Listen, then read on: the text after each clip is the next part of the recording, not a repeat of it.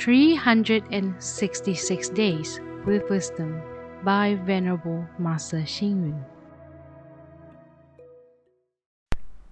July 10th.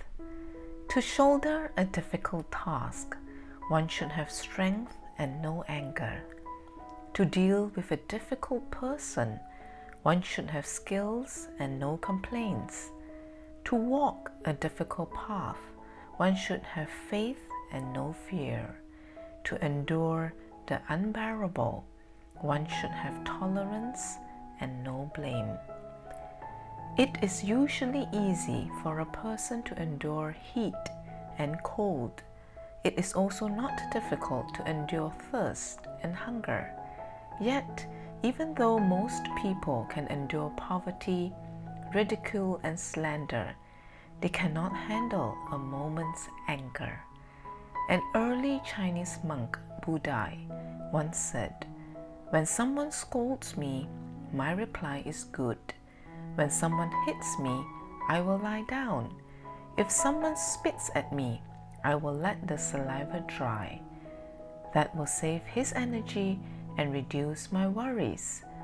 Forbearance is the world's most respected testimony for tolerance. It is most powerful moving force for peace in the universe. Forbearance is not an act of cowardice or futility. Forbearance is a force. It is compassion and loving kindness. It is wisdom and even more so an art. Forbearance conveys the meaning of accepting and undertaking, skillfulness and resolve. It is being accountable and being responsible. Just as Mencius said, if one were to be given a heavy responsibility, he should first endure both physical and mental suffering.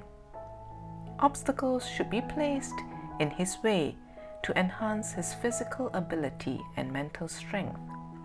This takes tremendous courage and is the force of forbearance.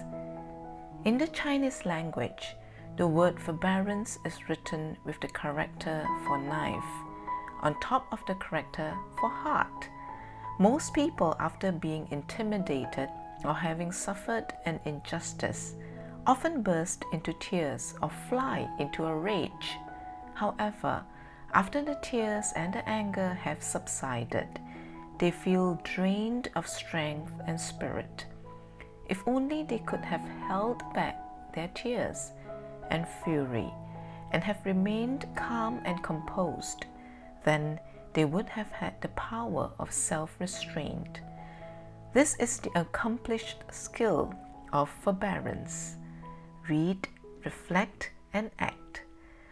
Forbearance conveys the meaning of accepting and undertaking skillfulness, and resolve. It is being accountable and being responsible. Please tune in, same time tomorrow as we meet on air.